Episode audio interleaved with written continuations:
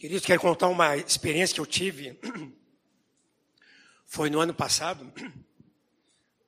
Eu queria comprar um, um ar-condicionado, muito quente em Porto Alegre. E aí nós compramos. E só que quando nós compramos um ar-condicionado, não veio o manual. Como chama o manual do fabricante. Então, eu assinei e tentamos, né, quando estava quente, botar no frio, ou no frio, botar no quente, e, e não dava certo. Então, quando estava frio, a gente né, botava no quente ficava frio, ficava mais frio ainda.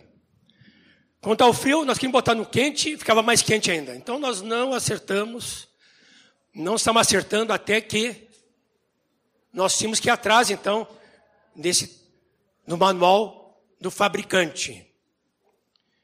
E se nós temos um manual, então aquele aparelho que nós compramos, seja um ar-condicionado, então tem ali todas as instruções, vai funcionar. Queridos, quero fazer aqui um, usando aqui como uma parábola, podemos dizer que Deus, nosso Criador, Ele, como nosso Criador, vamos fazer um paralelo aqui, uma ilustração, como nosso fabricante. Ele nos criou, nos fabricou. E a palavra dele, a Bíblia, aqui podemos dizer, ilustrando, como manual do fabricante. Se nós seguirmos a palavra de Deus, vai dar certo. Amém? Foi falado muitas vezes aqui, seguir a palavra de Deus. Aqui tem tudo que nós precisamos. Conforme para aquilo que Deus nos criou.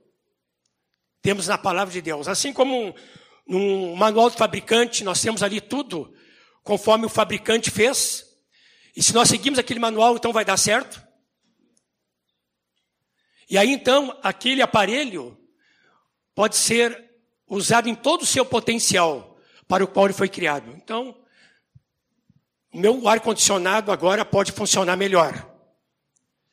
Antes não podia. Queridos, nós somos um potencial nas mãos de Deus, conforme nós estamos ouvindo nesses dias. Mas o Senhor, Ele tem a Sua palavra na nossa vida. E se nós seguirmos as instruções do Senhor, da Sua palavra na nossa vida, e aplicarmos essas instruções, esses princípios, essa palavra na nossa vida, que vai acontecer? Todo o potencial que Deus colocou em nós, então ele vai aparecer na nossa vida. Então a importância que nós temos de nós irmos para a palavra de Deus. Nosso potencial é quando nós vamos para a palavra de Deus, descobrimos tudo que Deus tem para nós. Conforme nos criou, nos projetou, para então, quando nós correspondemos a Ele, então o nosso potencial é esse.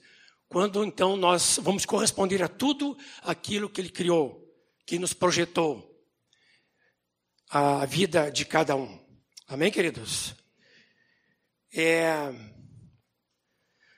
Na palavra de Deus nós podemos descobrir ou redescobrir nosso potencial para o qual Deus nos criou. Vamos abrir no Salmo 139. Salmo 139, versículo 14 a 18, o nosso manual da palavra de Deus, que diz, vamos ler juntos, todos juntos. Graças te dou, vis que por modo assombrosamente maravilhoso me formaste. Todos juntos. As tuas obras são admiráveis, e a minha alma o sabe muito bem. Os meus ossos não te foram encobertos quando no oculto fui formado, entretecido como nas profundezas da terra. Os teus olhos me viram a substância ainda informe, e no teu livro foram escritos todos os meus dias, cada um deles escrito e determinado, quando nenhum deles havia ainda. Que preciosos para mim, ó Deus, são os teus pensamentos, e como é grande a soma deles. Se os contasse, excedem os grãos de areia. Contaria, contaria, sem jamais chegar ao fim. Quer destacar principalmente o versículo 16? O que, que diz a palavra de Deus? O manual do fabricante, de Deus que nos fabricou, que nos criou. Diz o versículo 16, todos juntos: Os teus olhos me viram a substância ainda informe, e do teu livro foram escritos todos os meus dias, cada um deles escrito e determinado, quando nenhum deles havia ainda. Interessante, queridos, essa palavra nos revela que mesmo antes de nós existirmos, para Deus nós já existíamos. É precioso saber disso, né? E, e essa palavra que diz aqui, no versículo 16, diz que cada um de nossos dias foi determinado, foram escritos e determinados. Essa palavra determinado significa nossos dias é, formados, moldados, pré-determinados. Então Deus já sabia que na sua pré-existência nós já existimos para Ele. Queridos, só pensar nisto, nós podemos ver que, que a nossa vida é uma vida com propósito. Amém? Não é uma vida por acaso que Deus nos criou, nos projetou para Ele, mas para corresponder tudo o que Ele tem para nós individualmente. Aí está o nosso potencial, quando correspondemos a tudo para o qual Deus nos projetou. Eu quero contar uma experiência, quando eu conto. Se eu com o pai tive uma experiência em casa, eu fico imaginando Deus, que quando eu era noivo, então assim, eu éramos noivos, nós trocávamos cartas de amor, não tinha torpedo, não tinha e-mail, e-mail há muitos problemas, né? Como diz alguém. Isso quando vem problema dos e-mails, né? Ah, mas ah, ela fazia, eram cartas, e eu estava morando em São Paulo, estudando em São Paulo, então ela fazia várias cartas, né? Olha a criatividade dela. Cartas coloridas, amarelas, verdes, azuis, né? Envelopes, né? O que é envelope? É envelope. E ela, então, a gente trocava as cartas. E eu correspondia, e eu pegava aquelas cartas, eu lia, né? Aquelas cartas, eu lia na mesma hora. Eu acho que eu já pegava no correio, já ia lendo para casa, né? Tinha que cuidar para não dar de cara num poste, né? O que que faz o amor, né? Ah, que graça. Hoje é, hoje é torpedo, hoje é um e-mail, né? Diz quando bota no Instagram, né? Que ninguém se estraga, né? Mas bota o Instagram ali, né? Alguns estragam, né? O Instagram ali, bota alguma coisa no Facebook, né? Mas, ah, trocando as cartas, um dia eu disse assim: beijo nas crianças. E botei assim, nós éramos noivos. Botei um, primeiro, Mateus, segundo, Ruth, terceiro, João Marcos. Queridos, eu não faço doutrina, mas eles vieram na ordem dois nasceram em Quaraí, o It nasceu então em Porto Alegre, e o, e o doutor que nos atendia em Quaraí, ele acreditava no que a gente acreditava. Eu me lembro que quando nasceu então a, a Ruth, disse assim o, o, a enfermeira: Olha, agora é menino também. Falei, não, esse choro é de menina. Olha como é que eu sabia, né? Mas, queridos, vieram na ordem. Não faço doutrina. Mas a graça do Senhor, Ele satisfará as desejos do teu coração. Mas não faço doutrina, não, não ensino isso, né? Mas, querido, se eu como pai, eu como pai já já tenho esse coração aberto a receber meus filhos, imagina Deus em relação a nós. Deus que fica nos esperando, nos aguardando, o dia então que nós, que nós vamos nascer. O dia que nós vamos, então, é, nos voltar para Ele. O dia que nós vamos nos, nos converter. Quando é que Ele vai se converter para o meu filho Jesus? Quando é que é? E todo aquele potencial que eu, para qual eu criei, ou projetei, e Ele vai corresponder, então vai ser o potencial na vida dele. Queridos, o nosso potencial, quando nós correspondemos com tudo aquilo que Deus deu para nós, amém? Com tudo aquilo que Ele uh, predestinou, para nós. Tudo aquele que, que ele já na eternidade, podemos dizer assim, de uma maneira poética, que ele sonhou conosco, que ele projetou para então, no nosso nascimento, queridos, tudo aquilo que Ele tinha para nós, nós venhamos a corresponder para Ele. E aí está o nosso potencial. Quando Deus, queridos, então, Ele, na eternidade, nos projetou para nascer, e Ele aguardava isso, então, e que, venhamos, venha, é, e que nós venhamos a corresponder tudo o que Ele tem para nós.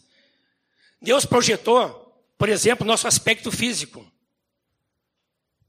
Com perdão aqui da, das irmãs loiras e ruivas. A Marta, eu acho que é ruiva, né? Mas eu sempre gostei de morenas. Eu vou explicar. Eu sempre gostei da minha esposa. Assim diz assim, o quê? Gosta de morenas? Não, não, não, eu gosto de ti, né? Ali eu não gosto, amo. Né? Porque para a esposa, né, para nossa irmã, tem que ser bem específico, né? Não pode ampliar muito esse tipo de conversa. E eu já contei que uma, a, uma das primeiras orações que eu fiz, quando me converti, foi essa: Senhor, quero casar. O Senhor respondeu no mesmo ano, querido. Tem que ter fé, amém? O Senhor tem aquele, tem aquela para ti, conforme o teu gosto. Tem aqui uns que estão namorando, se relacionando, estão noivando. Por exemplo, o João Marco. O João Marco tem a Renata que é loira, né? Óbvio.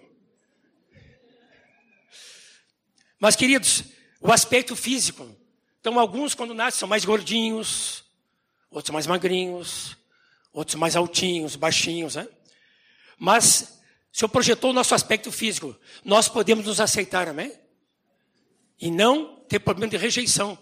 Alguns podem dizer assim, ainda mais o adolescente, o jovem, né? Mas eu tenho um orelhão, um narigão, eu tenho um olhão.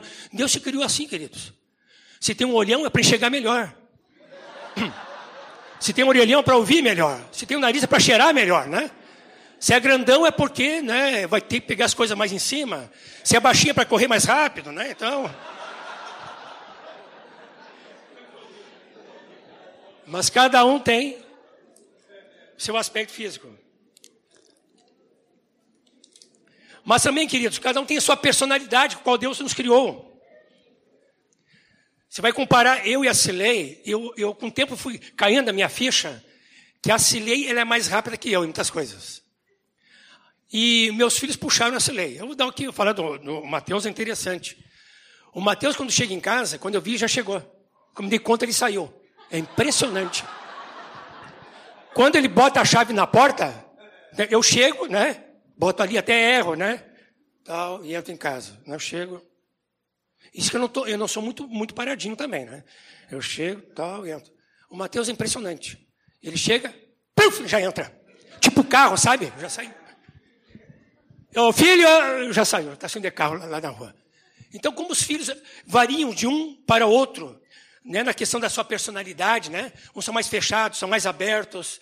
Mas, e Deus usa essa diversidade né, de personalidade, né? Que varia de uma pessoa para outra. Ah, também Deus projetou em nós talentos naturais. Né? Por exemplo, as nossas inclinações, vocações, é, profissão. Eu, quando me converti, então eu, eu fui pastor metodista há três anos. Quando cheguei em Porto Alegre, eu então não era pastor.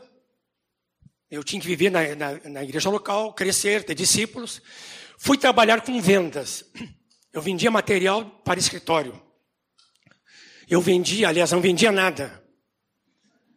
E um dia o chefe me chamou e disse: Nelson, olha, eu escrevi um livro, uma apostila sobre vendas. Dá uma lidinha aqui, o manual do fabricante. Aí eu li assim, acho interessante, entendi e comecei a vender. Oh. Até uma das pessoas que eu vendi, algum material foi para o Rogério. Né, Rogério? Mesa, cadeira.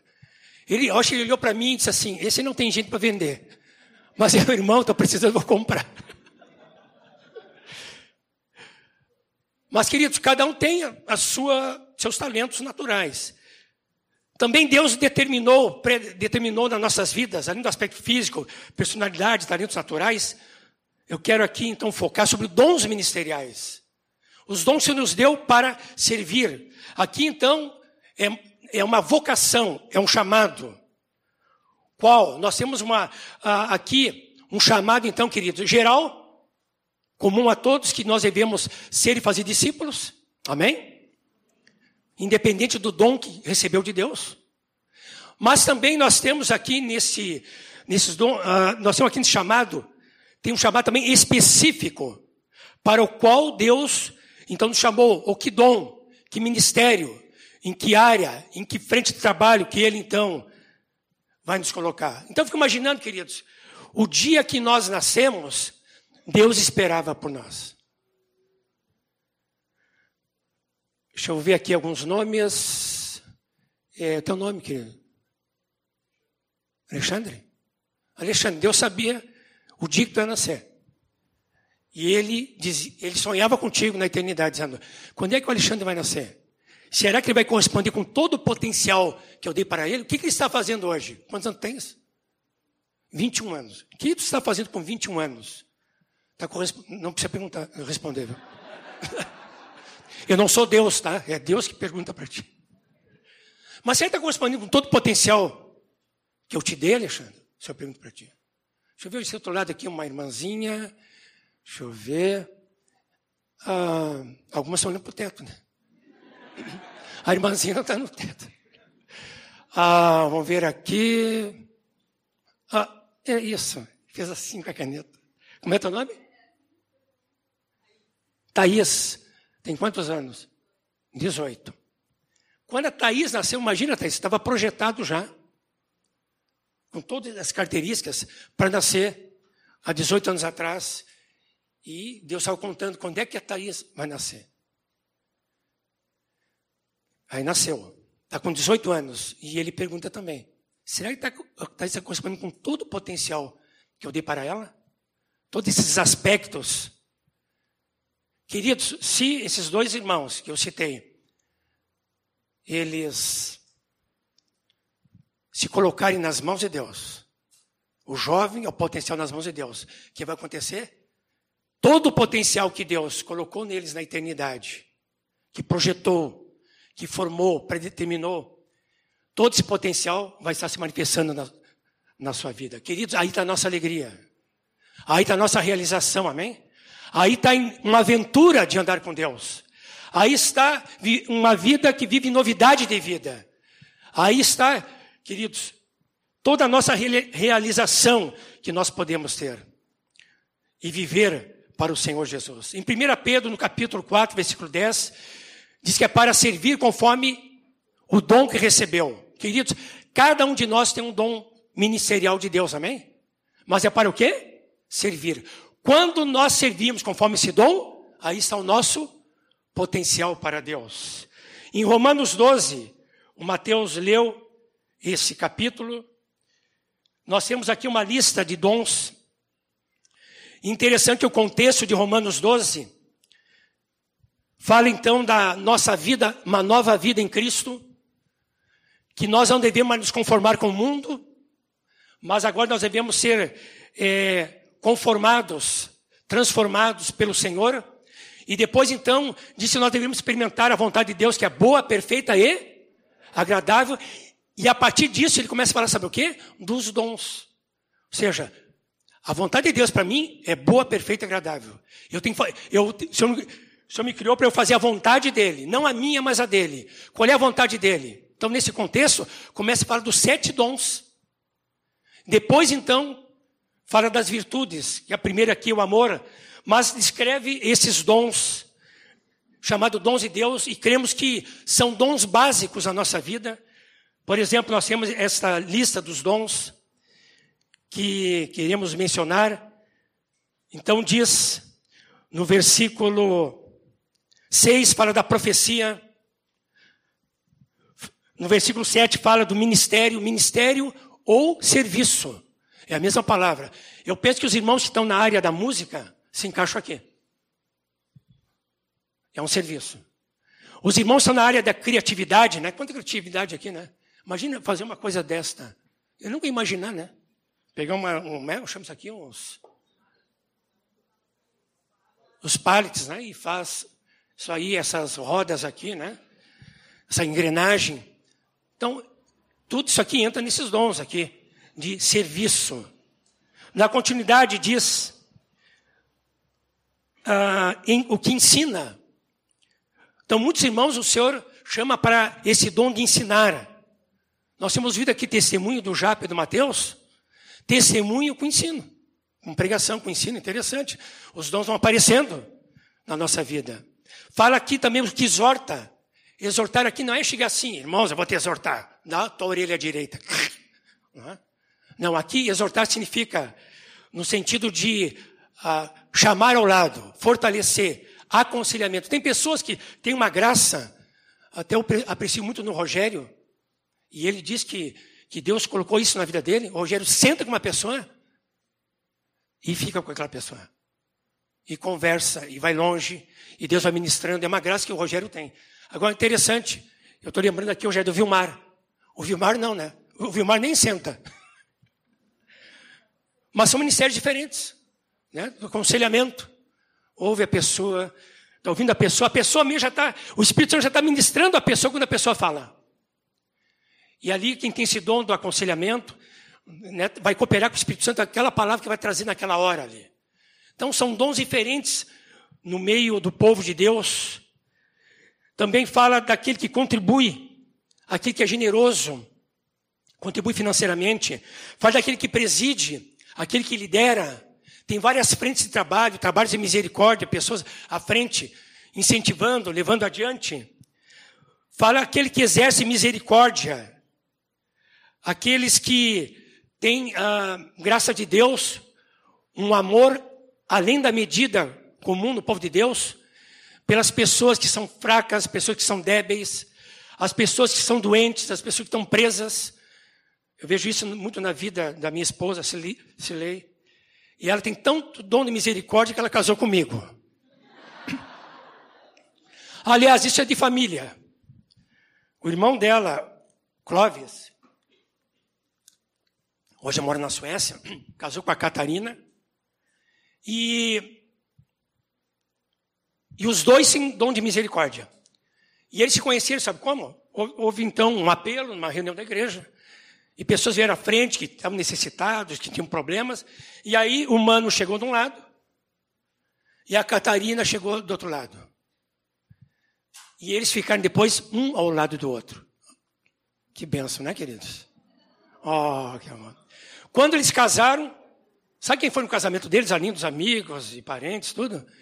Apareceram lá os maltrapilhos, gente de rua. Aí chegaram ali, casamento, tinha guarda ali, dizia, olha, o que o senhor quer no casamento aqui? Não, eu estou aqui porque o Mano me convidou. O Clóvis me convidou. Então é um dom de misericórdia, né? E eles tiveram misericórdia tanto um do outro, que nessa misericórdia casaram um com o outro. Agora interessante que eles se conheceram onde? No trabalho do Senhor. Vivendo esse potencial para Deus. Aqui é uma dica aqui para os jovens aqui, né? Esses dois jovens se conheceram, sabe por quê? Um estava vivendo, experimentando plenamente o potencial que Deus deu para eles. E aí, quando chegaram, né, se conectaram, como dizem, e casaram, porque viram o que tinha em comum. Esta vida de Deus, esse potencial de Deus, esta vida com Deus. Trazer uma dica para os queridos jovens aqui. Quando casarem, casem com alguém que tem um coração no reino, amém? Foi dito pelo Mateus aqui. Alguém que está pagando o preço de seguir a Jesus. Alguém que ame a Jesus.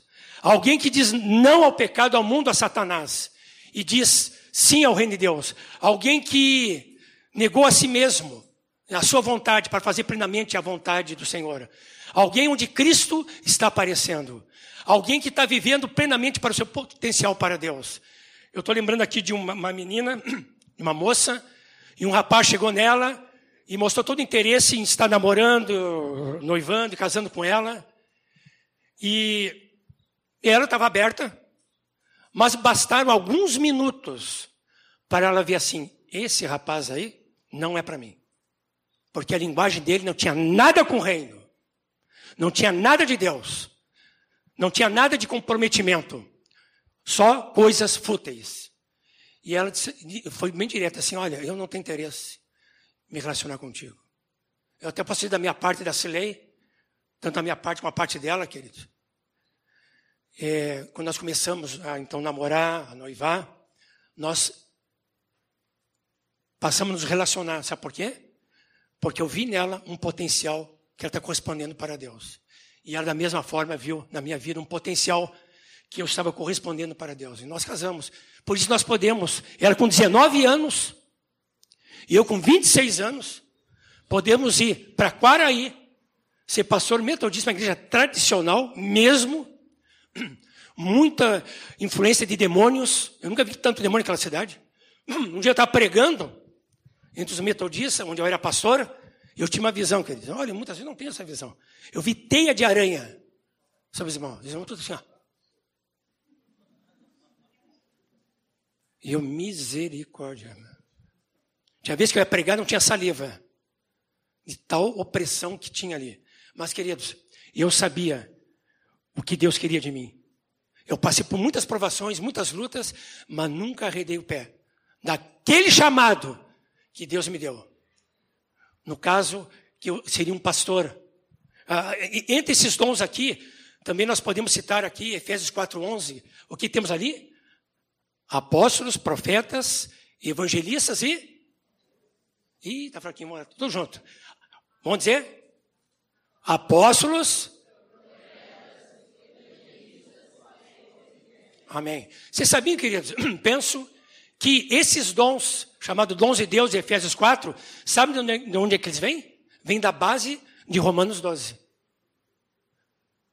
E, e quando me converti, foi interessante. Quando eu conheci o Senhor Jesus, que um, eu já contei aqui que um americano me levou a Cristo, uma pessoa de seminário. Eu fazia seminário, mas não era convertido. Como me converti, que eu ia passar para o quarto ano de teologia, fechou o seminário. Tinha que fechar mesmo, né? fechou o seminário. Mas depois eu continuei. Mas aquele homem me levou a Cristo. Mas eu me lembrei nessa ocasião, que fala sobre esse, o que Deus nos projetou na eternidade para nós correspondermos para Ele com o potencial que Ele tem para nós. É, a minha avó, chamada Angélica, olha o nome dela, Angélica, era um anjo. E a minha avó, então, dizia para mim assim, Joãozinho, e eu era bem espoleta. Joãozinho, quando cresceres, tu vai ser pastor. Eu fazia assim, ó. Está isolado. Está amarrado. Era uma superstição na época, né? Que eu fazia assim. Não pegou. Não pega encantamento, não pega feitiço, não pega superstição naqueles que são filhos de Deus, amém, queridos? Nenhuma obra do maligno vai nos tocar, que nós somos em Cristo Jesus. E a minha avó então dizia aquilo. Sabe o que aconteceu? Quando me converti, no mesmo dia que me converti, o Senhor disse assim: ó, tu vais ser pastor. Eu não tive nenhuma dúvida, não questionei. Aí eu estava nesse seminário, então, aí fui para casa. Eu morava no centro de Porto Alegre. Cheguei lá para meu pai, que era pastor metodista, Igreja Central Metodista de Porto Alegre. Cheguei lá, estava no escritório, entrei e disse: Pai, me converti e você pastor. Ele, hã? Que para ele eu já era convertido. Não sei o que, né? E ele pensou então que eu estivesse no seminário eu ia ser pastor. Mas, queridos, e eu então passei a corresponder nesse dom ministerial, com todos esses aspectos, aquilo que Deus tinha para mim. Esse é o nosso potencial, amém? Quer viver plenamente o potencial de Deus? Quem quer viver assim? Então corresponda com tudo aquilo que Deus está te revelando. Vai continuar revelando. E corresponda. Esse é o potencial de Deus para a tua vida. Que o teu potencial, queridos, não seja estragado nas coisas que são do mundo, nas coisas da carne, nas coisas de Satanás. E não deixa também o teu potencial macular sujar. Não deixe. Não, eu vou corresponder para tudo que Deus tem para a minha vida. E vou alegrar seu coração, amém, queridos? Que seja assim a nossa vida para o Senhor. Paulo dá um testemunho em Atos 22, não precisa abrir. E nesse testemunho, ele conta então da sua conversão. E vemos em Atos 22 que ele faz duas perguntas. Ele perguntou: Quem és tu, Senhor? E a segunda pergunta: Que farei, Senhor? A primeira pergunta que ele fez: Quem és tu, Senhor? Ele se converteu e se tornou um discípulo. Quantos já fizeram essa pergunta aqui? Ih, rapaz. Vou repetir. Quando Paulo se encontrou com Jesus a caminho de Damasco e dá o testemunho, o Senhor apareceu para ele e ele perguntou: Quem és tu, Senhor? A caminho de Damasco. E quando ele fez essa pergunta, lógico, houve a resposta: Eu sou Jesus, a quem tu persegues. Nessa hora, Paulo se converteu. Amém? E ele se tornou um discípulo de Jesus. Então, quem já fez essa pergunta, vamos dizer assim, quando se converteu, né? Quem és tu, Senhor? Alguns não. Quem já se converteu aqui? Obrigado, Jesus. É como se fizesse a pergunta, né? Quem és tu, Senhor? Ah, Senhor. Agora, querido, a segunda pergunta. A segunda pergunta, eu não sei se todos já perguntaram. Eu creio que todos já perguntaram. Não sei se todos têm resposta. Qual é a segunda? Que farei, Senhor? Ou seja, o que tu tens para mim, Senhor?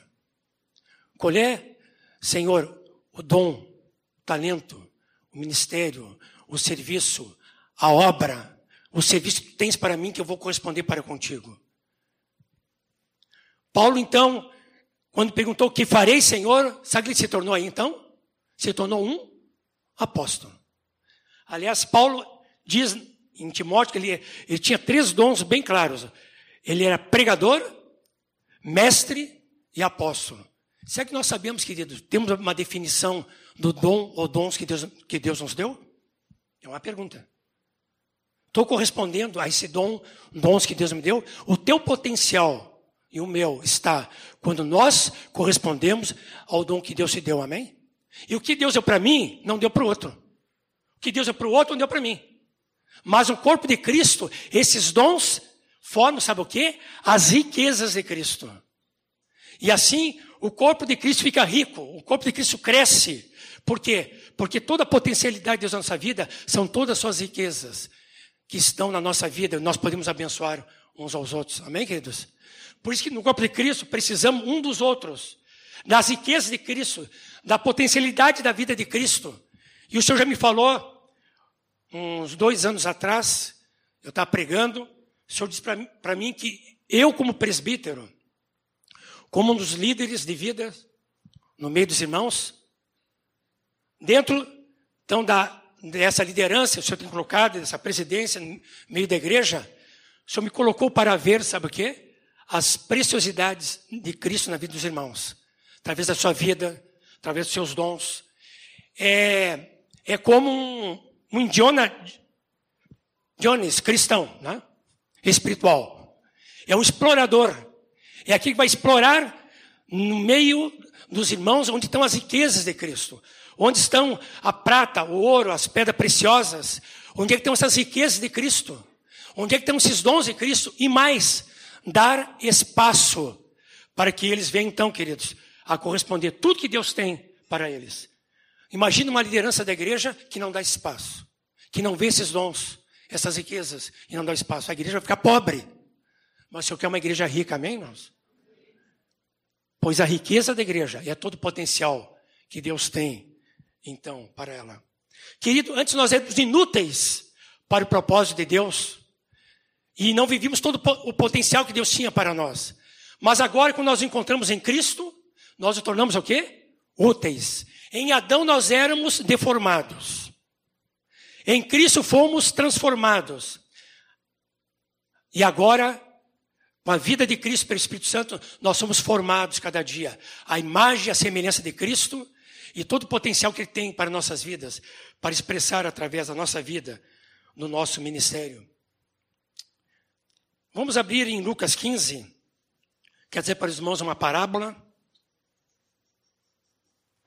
Lucas 15. vou dessa parábola destacar um aspecto só. Lucas 15. Essa palavra não trazer agora é muito importante, dentro do potencial que Deus tem para nós. Não vou ler toda a parábola. Eu vou destacar só aqui sobre a dracma perdida.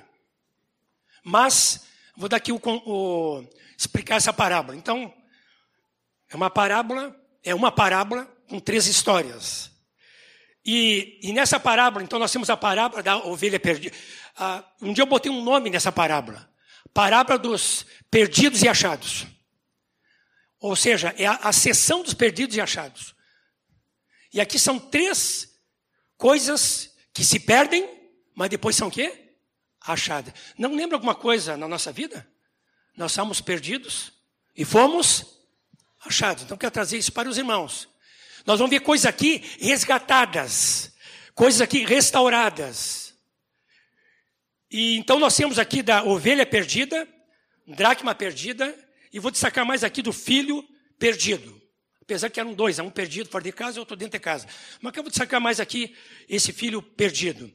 Então, aqui quando fala da a, essa parábola então da ovelha, essa história da ovelha, são três parábolas, né? são é uma parábola com três histórias. Então essa da ovelha vai se referir à nossa vida, que nós somos perdidos, mas fomos achados pelo bom pastor Jesus. Amém? Aqui então fala de uma ovelha que estava perdida. A dracma, aqui fala, queridos, é, é de um valor que essa mulher então tinha, que por distração ela perdeu uma dracma. E aqui fala de valores perdidos. Eu vou entrar mais aqui, depois eu volto. E finalmente, do filho pródigo, o filho que gastou então tudo, os seus bens, que seu pai tinha dado, que lembra a nossa história. Aqui Fala então da nossa filiação.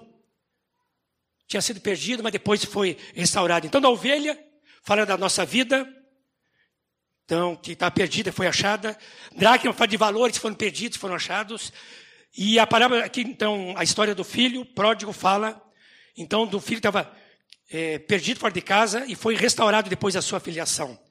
Quanto à ovelha perdida, já está falando, estava perdida.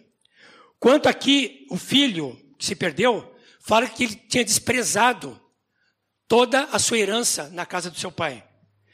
E aqui, na dracma, fala da mulher que se distraiu. E ela perdeu, então, é, uma dracma de um colar que tinha quantos pedras, quantas moedas nesse colar? Dez pedras. Então, quero destacar mais aqui a dracma, que fala de valores. A dracma, então, era um colar muito valioso, caro, e, a, e, e esse colar, então, tinha é, 10 dracmas, que, que eram moedas da época. Era um valor muito caro, e ela perdeu uma. Então, aquele colar tinha que ter 10. Ficou só com uma. Então, o que ela fez? Ela, por distração, tinha perdido essa dracma. Nesse colar. Então, ela varreu a casa. Interessante, varreu toda a casa. Diz que acendeu uma luz, né? Foi varrendo a casa, a luz fala do Espírito Santo. E ela foi varrendo a casa, ela se esforçou para isso. E uma mulher, quando varre uma casa, queridos, varre mesmo. Eu não digo tanto das faxineiras, viu? Na verdade, nós casados sabemos disso. A que mais, melhor varre a casa é a dona da casa. A faxineira podendo, né? Aquele pozinho assim no canto, ali do sofá, né? Ali, tapete. A dona da casa não, ela Varre tudo. E se perdeu ainda um anel, imagina uma irmã perder um brinco de ouro. Oh, um anel, mas ela varre tudo, ela varre e lava ainda, né? E passa aspirador em tudo ainda. Né? A casa fica lustrosa, né?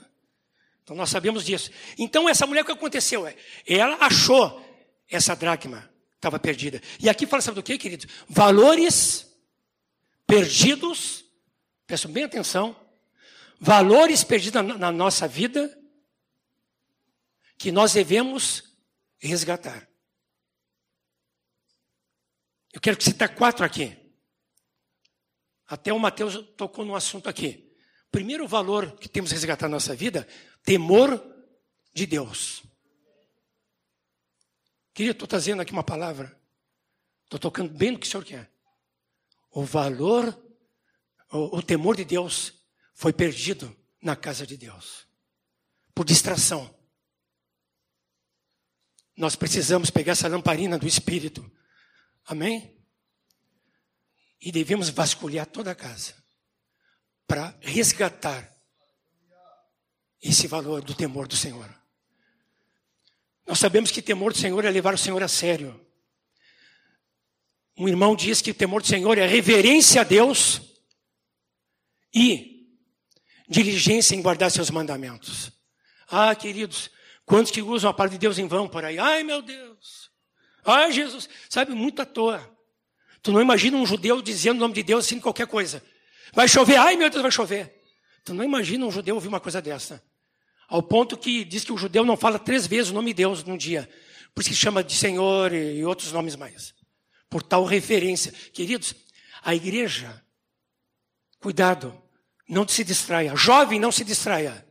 Não perca o, valo, o, o valor do temor de Deus na tua vida, amém? E vou dizer mais: aquele que tem temor de Deus na sua vida, ele vai pensar duas vezes qualquer ato que ele vai fazer. Ele vai, por quê? Porque decisões que nós tomarmos hoje vai ter consequências lá adiante, boas ou ruins. Mas quem vive no temor do Senhor não vai viver de qualquer maneira, não vai viver distraído e vai dizer assim: não, eu quero viver por temor do Senhor. Quero levar o Senhor a sério na minha vida, amém, queridos? Quero levar a sério a vida com Cristo, a vida na palavra, no jejum, na oração, na santidade, no amor, amém, queridos? Levar a sério esse temor do Senhor nosso coração. Mas é um, é um resgate. Eu não sei se, quem sabe, alguns aqui que precisam resgatar o valor do temor do Senhor na sua vida. Não se distraia. Para perder o temor do Senhor, é só se distrair. E viver uma época com muita distração. Mas o Senhor quer resgatar, amém, queridos? Se nós vivemos um temor de Deus, eis aí o potencial de Deus na tua vida. Quem não vive temor de Deus, queridos, não vai ter potencial nenhum na sua vida. Não vai ter. Porque Deus, querido, Deus não pode barganhar, Deus não pode, eh, Deus não habita onde Deus não se expressa, não vive, não tem expressão da, da sua vida, do seu poder em pessoas que não estão correspondendo com o seu temor. Tem um livro chamado O Temor do Senhor, do John Bever, né? que o Senhor quer resgatar. Mas o Senhor está sendo bem claro aqui, ó. É, o temor do Senhor foi perdido na vida da igreja por distração. E o Senhor quer resgatar o que foi perdido na nossa vida. Amém, jovem? Amém? Quem entendeu, levante a mão assim. palavra de Deus para cada um de nós. Para mim, principalmente. Segunda coisa, segundo valor. Honra aos pais. Honra aos seus pais. Honra seus pastores. Honra seus líderes. Honra os mais velhos que têm as cãs. Um dia o João perguntou assim: cãs? O que, que são cãs?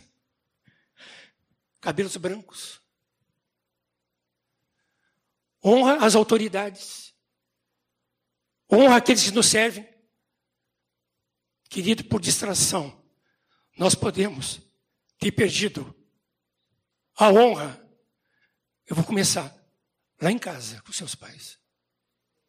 Podemos estar num retiro aqui, bombando para Cristo. Chegar em casa e dizer para o pai: O que, que tu quer, velho? O que, mãe? Não estou dizendo que acontece na minha casa. O senhor, tem, o senhor tem restaurado isso na minha casa. Na vida dos meus filhos. Quando Mateus se voltou para o Senhor, muito interessante. Ele começava a dizer para mim assim: Sim, Senhor.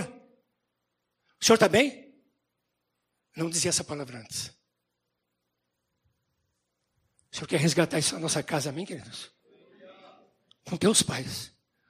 Se tu não respeita os teus pais, se tu não honra os teus pais, potencial que Deus tem para a tua vida não vai fluir. Foi algo que perdeu, se perdeu na tua vida. O Senhor quer resgatar, amém, queridos? Esta honra aos pais, honra aos mais velhos, honra aos seus pastores. Eu, quando estive na Bolívia, fiquei até constrangido com os irmãos da Bolívia. A honra com seus pastores.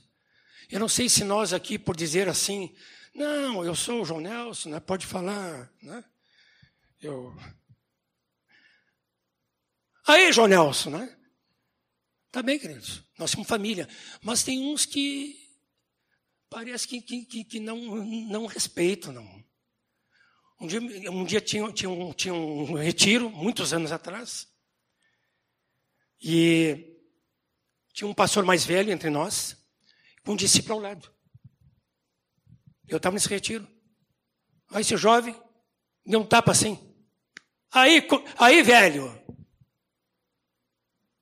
Para os nossos pastores mais velhos. Esse pastor ficou quieto. Reagiu bem. Na hora não revidou nada. Mais tarde o irmão teve que pedir perdão. Queridos, se nós não fazemos isto com um jovem, com uma criança. Aí, criança. Interessante que na palavra de Deus, no Testamento, na Antiga Aliança, diz assim: quando chegar um, um mais velho, quando chegar alguém com as cãs, levanta-te. Quantas vezes também lugares para sentar, né? Tinha pessoa mais velha. Então, os jovens sentados ali, quem sabe interessado numa moça, conversando, né? Rolando a conversa. Não dá nenhum lugar para uma pessoa mais velha sentar. Queridos, isto, o mundo perdeu já. E por distração, nós podemos perder na igreja também, queridos. Se eu quero restaurar, queridos, eu não estou buscando honra para mim. Quem busca honra não tem honra. Mas eu aprendi. Estou aprendendo. Tenho aprendido a respeitar os mais velhos. Um dia saindo do prédio, eu e Moisés nos encontramos. O Moisés pode sair primeiro. Olha Moisés, com 86 anos. Me discipula há 30 anos. Nos discipula, né, Rogério? Estou mais ainda. E ele, pode passar, meu jovem. Ele disse, não, Moisés. Tu pode passar. Ah, muito obrigado. Querido, essa honra, honra o teu pai, honra a tua mãe, que é o primeiro mandamento com promessa, para que te vá bem e tenha longa vida sobre a terra. O que te vá bem, esse é o potencial de Deus nas tuas mãos. No contrário, quem não honra pai e não honra mãe, não vai prosperar seu potencial.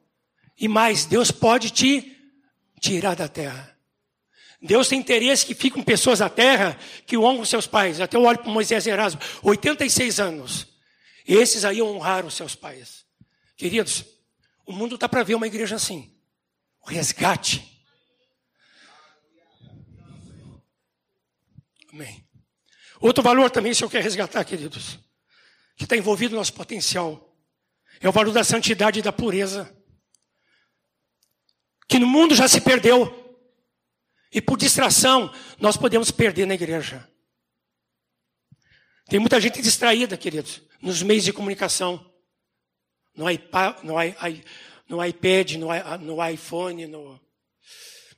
E, e os ai ai vai por aí. Ai, ai, ai. Ai, ai, ai. Três ai, ai. Cuidado, querido. Quando abre o teu iPad ou iPhone, cuidado com ai, ai, ai. Na linguagem do Apocalipse é juízo. Ai, ai, ai, não entra por aí. Então tem gente que começa a entrar em sites, começa a sujar a sua vida. Um dia um jovem entrou num site sobre www ateus. Aquele jovem era um potencial nas mãos de Deus, se desviou. Seu pai disse assim: Me ajuda, João Nelson. Não adiantou. Se perdeu. Eu penso que se Paulo existisse hoje, ele ia usar o iPhone, o iPad para o bem. Ele não ia se distrair. Tem gente que pode estar numa ministração ali, tomando nota, vendo, né? Que tem um tecladinho ali, pode escrever, mas torpedo, e-mail, distração. E vou dizer mais: justamente aqueles que têm que ouvir o que o senhor está falando, o diabo pega para distrair. Cuidado, queridos. Homossexualismo tá só hoje é moda. Desculpe dar essa referência, mas eu assisti no supermercado. Aí fiz a curva, estacionamento. Dois jovens abraçados. Falei, mano, amigos, né? Isso é três anos atrás. Aí uma hora, desculpe dizer isso, mas vou dizer. Um olhou para o outro e deu um beijo na boca. Eu, uf, eu quase bati numa coluna no estacionamento. Eu falei, eu quase parei o carro e fiz assim, onde é que nós estamos, gente? Eu fiquei apavorado. Pouco tempo ficamos sabendo também de uma, uma, uma professora universitária que ensina sobre o homossexualismo. Ela diz que o homossexualismo é, tem base desde a história lá dos romanos, dos gregos, é uma evolução, e ser homossexual é, é, é, é faz parte da evolução do homem. Evolução para o inferno. Vai evoluindo para o inferno, né? Até cair no buraco. E defende isso. Queridos, nós não podemos aceitar. Nós temos que amar o pecador, amém? Mas não amar o pecado. Mas a tua vida é importante para aqueles que estão vivendo assim. O Senhor quer resgatar, queridos, o valor da santidade e da pureza no meio da igreja. Vou dizer mais. No mundo se perdeu, na igreja está se perdendo. Tem muita igreja que deu. Eu conheço uma congregação aí que disse assim: olha, entre ficar lá no mundo e os jovens ficarem aqui na igreja, na, nessa congregação, então vão ficar aqui na reunião da igreja, na reunião dos jovens, vão ficar aqui entre nós. Mas ficar com Cristo é uma coisa. Ficar um com o outro, sem Cristo no meio, ficar por ficar e. Nós sabemos? Não. E alguém disse que Cristo vem e quem fica, quer ficar, vai ficar para o anticristo. Mas nós queremos ir com o Senhor, amém, queridos? Querem ficar ou querem com Cristo? Quem quer ficar, vai ficar. Mas nós não queremos ficar, nós queremos ir com Cristo. Amém? Queridos, ainda mais assim, os que estão namorando, estão noivando, se guardem. Né? Eu creio que no namoro já tem que estar na geladeira e no freezer. Começa lá. Eu no freezer, isso na geladeira. Né? Só temos uma vida quente em Cristo Jesus. Amém, queridos? Cuide, não se distraia. Esse valor na, na tua vida. Outra, quem vive assim muitas vezes mente, engana, camufla, ah? não vai para a luz. Sabe o que acontecer?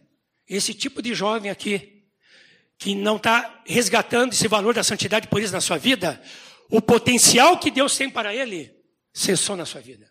Está parado, está de lado, está morto.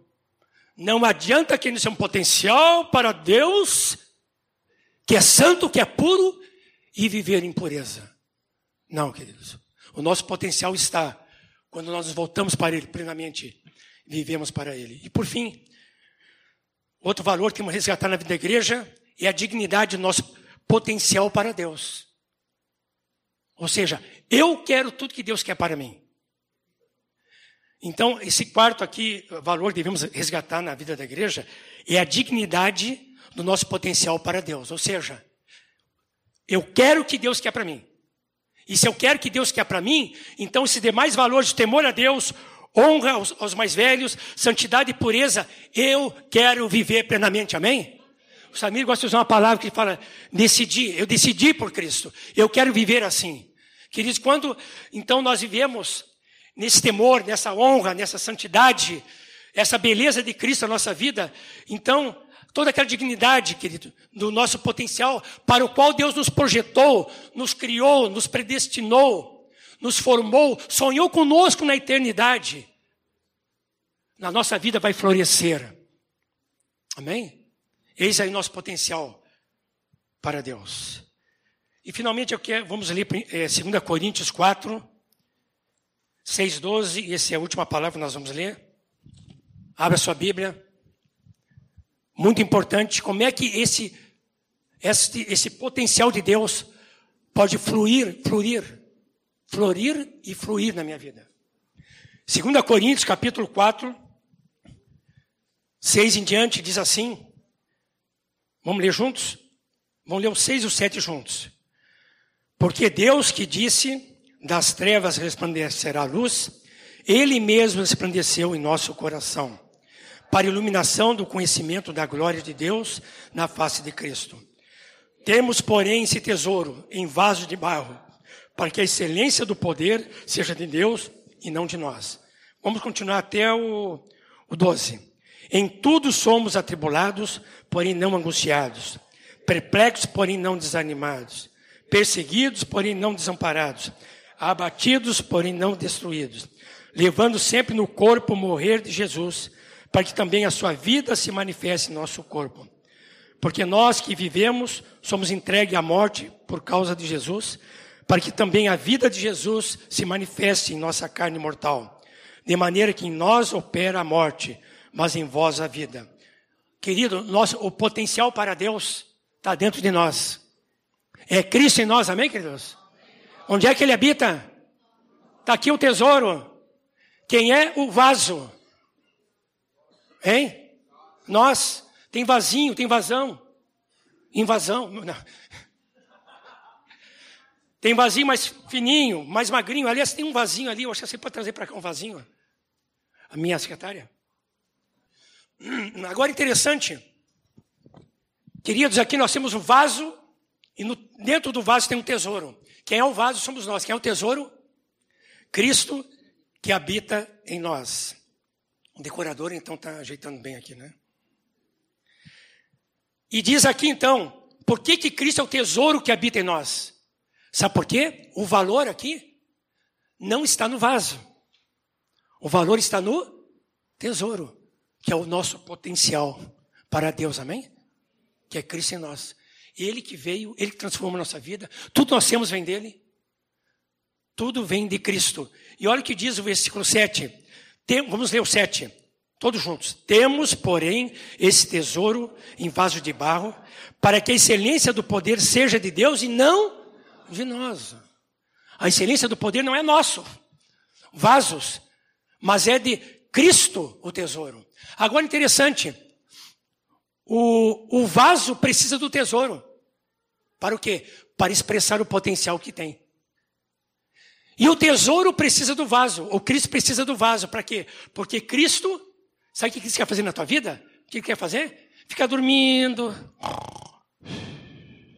descansando, parado. Não, Cristo está ali dentro. O poder do Espírito Santo dentro de nós. O que, que Cristo precisa do quê para se expressar? Precisa do vaso. Diz para irmão, tu és um vaso. Mas quem habita dentro de ti é o tesouro Cristo. O Ion tem dito aí, ó, tem vaso que é mais é, vermelhinho, né? Os ruivos. Tem vasos que são mais brancos, é meu caso, né? Tem mais moreninhos. O Ismael é um pouquinho só, né? Moreninho. Tostadinho, Ismael diz que é. Mas, querido, esses vasos. E o que o Senhor faz, então? Para que Cristo Vamos dizer que aqui dentro tem um. É o nosso vaso, somos nós, aqui então ilustrando. Estamos aqui. Um vaso bonito, né? Somos nós. Olha que vaso bonito, né? E dentro tem um tesouro que é Cristo.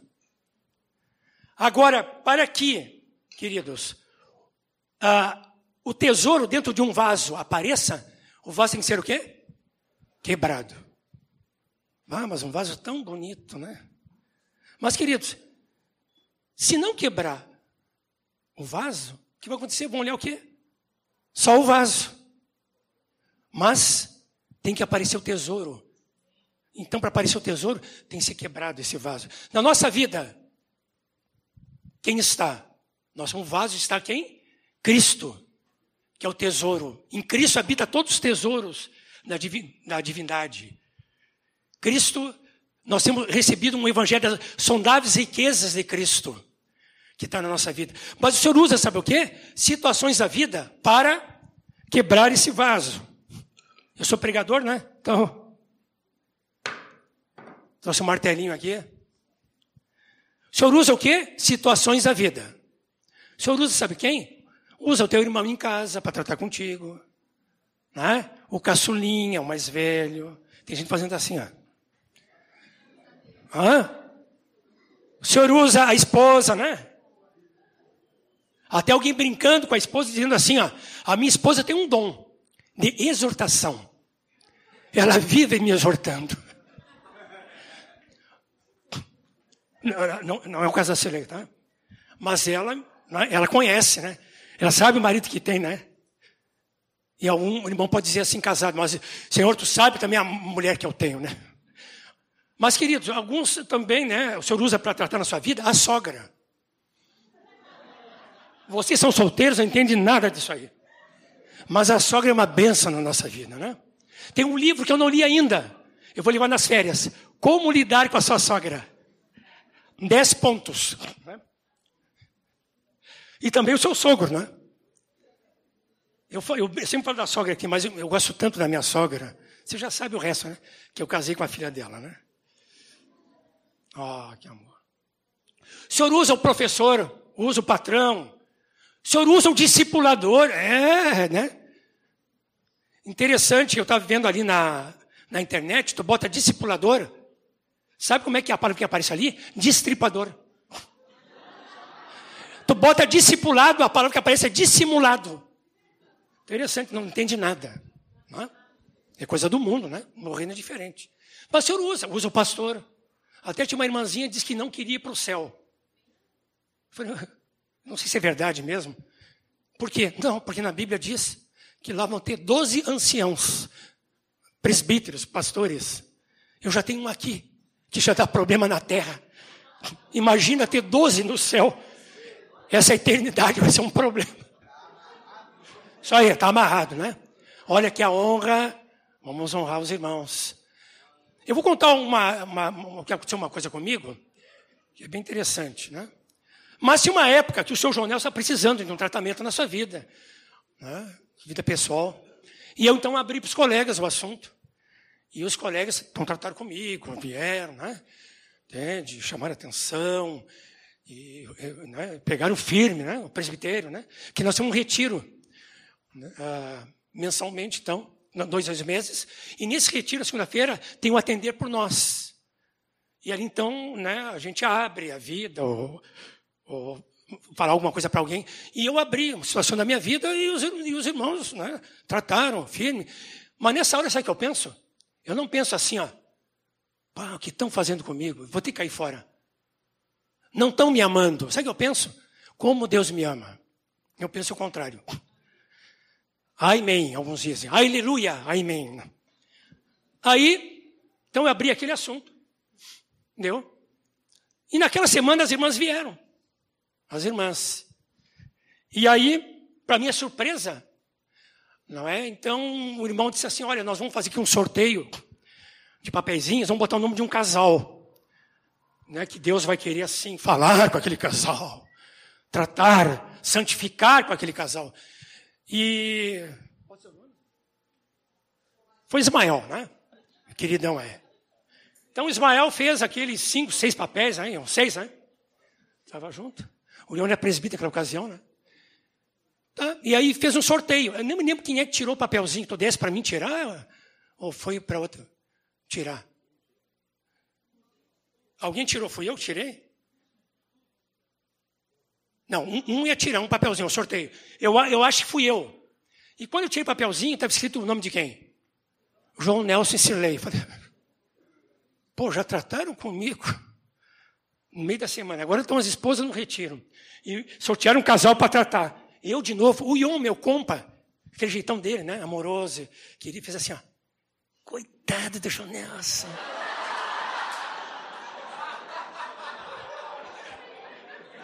Eu não sei se ele fez assim ou assim. Ó.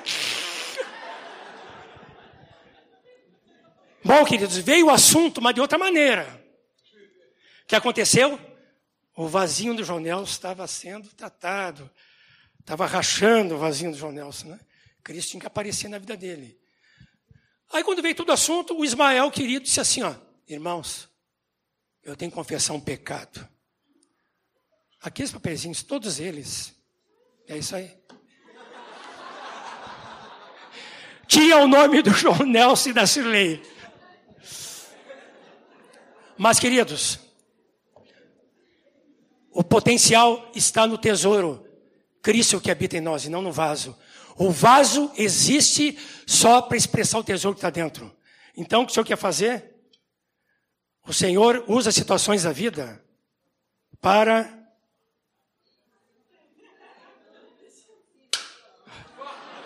Ah, alguém me ajuda aqui. Se, se, é, é. Segura, segura aqui. Para tratar com a nossa vida. Eu vou devagarzinho, né?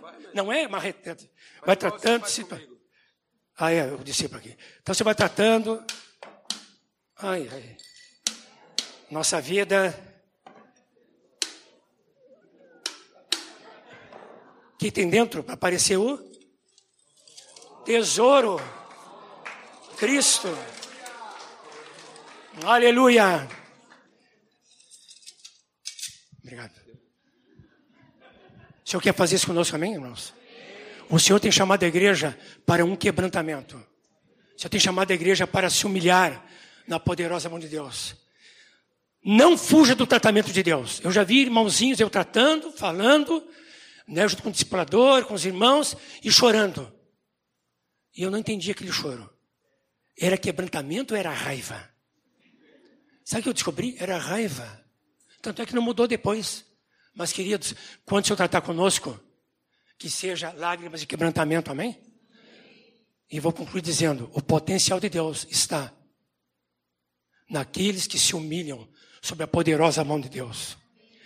Está sobre aqueles que se rendem ao Senhor aqueles que vivem quebrantamento, aqueles que deixam o Senhor tratar com a sua vida, aqueles que podem não entender muita coisa acontecendo na sua vida, questionamento, interrogações, estão falando de mim, mal de mim.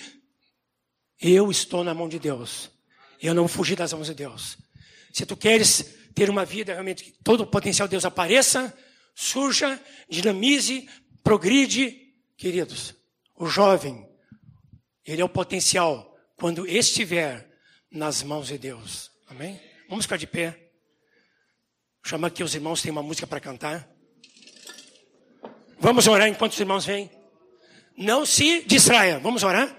E os irmãos da música vêm rapidamente aqui, por favor.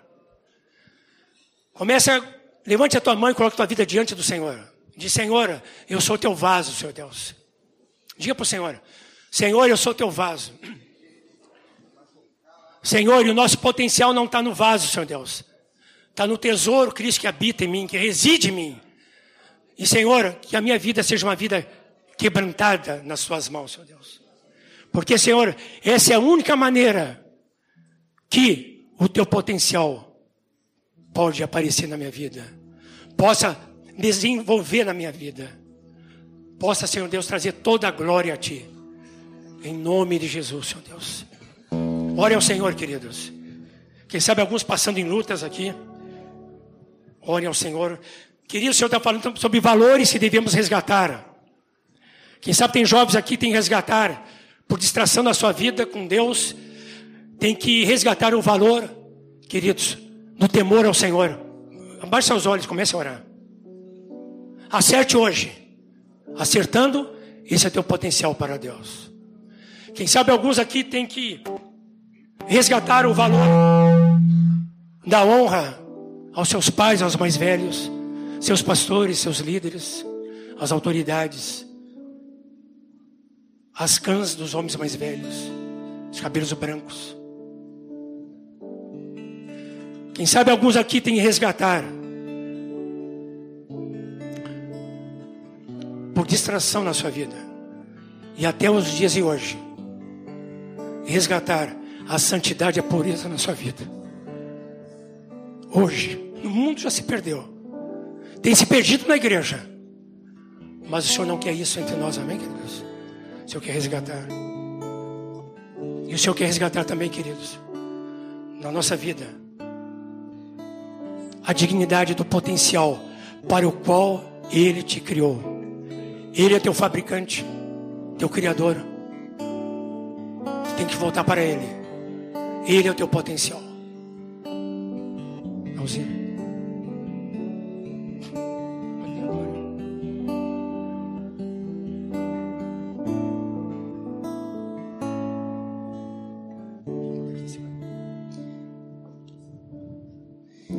Queridos, é, quando o João estava falando a respeito da honra aos pais, e a palavra nos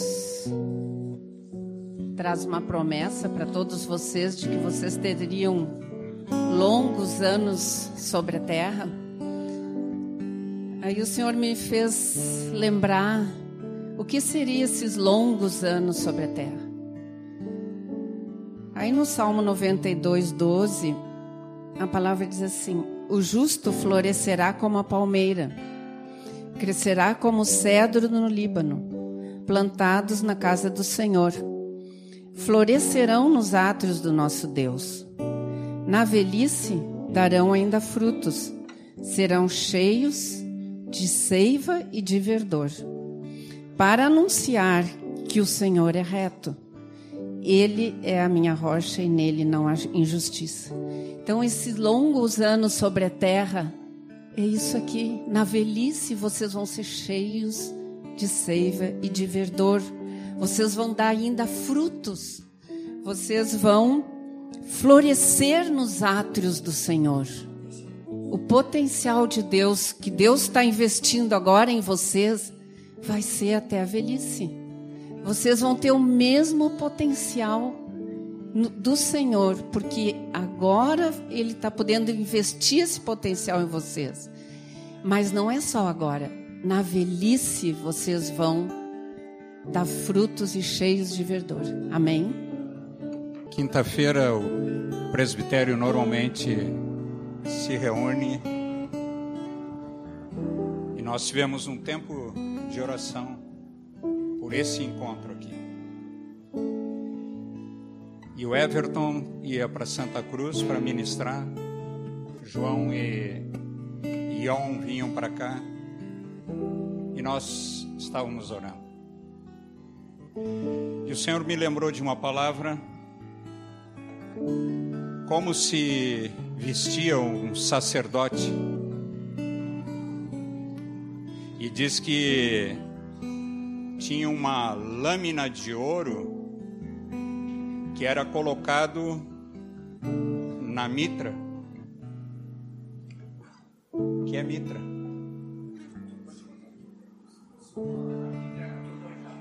É, a mitra é um chapéu e essa lâmina estava em cima. Quando esse sacerdote entrava, em qualquer lugar onde ele andava, o destaque era essa lâmina. Estava escrito nela: santidade ao Senhor. Fui orar com, com Everton e profetizei sobre a vida dele. Pedro diz: Vós sois raça eleita, sacerdócio real. Todos nós somos sacerdotes. Todos nós temos uma roupa que todos que olham para nós sabem quem somos.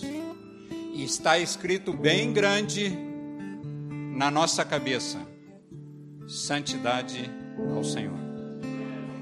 Quero profetizar sobre vocês, como profetizei sobre a vida do, do Everton e depois sobre a vida do Ion e do João Nelson. Santidade ao Senhor. Todos vocês, todos nós, somos sacerdotes e nós carregamos não uma lâmina de ouro, nós carregamos um tesouro dentro de nós que flui por meio do seu espírito. Flui vida. A vida do Senhor Jesus flui de nós. Esse tesouro, quando sai desse vaso, ele flui para os outros. Quero profetizar sobre todos. Ó sois sacerdotes. Há uma placa que distingue todos os demais essa placa está escrito santidade ao Senhor. João Nelson ministrou e todos nós ouvimos indesculpáveis diante de Deus se nós não sairmos daqui não com uma placa, mas com esse tesouro fluindo de nossa vida, santidade ao Senhor. Santidade ao Senhor. Esse valor tem que ser resgatado. Me parece, João, que mais do que qualquer um, porque a santidade traz o temor de Deus. A santidade, ela traz a vida de Deus. A santidade, ela distingue qualquer coisa. E nós precisamos ser santos como Ele é santo. É uma proposta de Deus para nós. Sede santos como eu sou santo, diz o Senhor. Todos podemos ser. Dentro de cada um de nós está um tesouro. Santidade ao Senhor. Todos leem na vida de vocês. Santidade ao Senhor. Ao entrar em casa, na escola, no trabalho, está escrito, todo mundo está lendo. Santidade ao Senhor. Amém? Senhor, levanto minha mão a Ti, Senhor. Dissesse aquele dia de manhã que profetizasse sobre todos Santidade ao Senhor. Todos nós aqui. Senhor, uma nova unção sobre todos. Uma nova unção. Tua palavra, Senhor, nesta manhã foi para nos lembrar de tantos valores que colocaste dentro de nós. A vida do teu filho tu colocaste dentro de nós. Ministra sobre nós agora, Senhor, para que nunca mais percamos teu tesouro. Santidade do Senhor. Muito obrigado, Senhor. Há um convite amoroso de Deus, há uma rendição total e absoluta, completa ao Senhor. Semana passada ouvimos o Ion ministrar, ele disse que no começo, quando ele pecava, ele fugia de Deus, pois aprendeu que o melhor lugar para ir quando cometemos algum pecado é diante do Senhor. O Senhor nunca nos quer longe dele. Quando pecamos, a palavra diz que se nós pecarmos, nós temos um advogado justo diante do Pai, Jesus Cristo. E ele quer nos justificar e nos purificar de todo pecado. Mas para isso tem que ter esse passo que ele não pode, como Mateus falou hoje. É uma porta que nós precisamos abrir para o Senhor. Ele conhece o nosso coração, ele sabe todas as coisas. Mas esse passo de arrependimento é um passo completamente pessoal. E o Senhor está convidando-nos a uma rendição completa e absoluta nessa manhã. Esse dia, esse é o dia que o Senhor criou para nos alegrarmos nele. O Senhor nos quer santos, ouvimos aqui. Então há um convite a essa rendição. Não importa o tamanho do pecado, porque Deus é maior. Diz que onde abundou o pecado, superabundou a graça. Então precisamos nos render, amados. Somos o vaso e esse vaso precisa ser quebrado para que toda a vida de Deus se manifeste. O grão de trigo precisa morrer para que a vida de Cristo se manifeste. Então, eis-nos aqui. Eis-nos aqui, Senhor Jesus, nessa manhã. Queremos ser santos como tu és santo, Jesus. E não tem como ser santo sem a tua vida em nós, Senhor. Então não podemos andar sem ti. Queremos nos render a ti nessa manhã render o nosso coração, a nossa alma, essas, essas áreas que fomos ministrados, Senhor. Som do nosso coração, Senhor, e revela aonde está o caminho mal na nossa vida. E guia-nos pelo caminho eterno, Jesus. Ó oh, Jesus, transforma a nossa vida, Senhor. Nos dá um coração inclinado para Ti. Mas o Senhor já habita em nós. Manifesta o que é Teu, Senhor. Dá coragem, Senhor aqueles que precisam dar um passo de arrependimento, aqueles que estão envergonhados pelo que fizeram, Senhor. Ajuda o Senhor a dar esse passo de arrependimento, Senhor. Em nome de Jesus, Senhor Deus. Aleluia.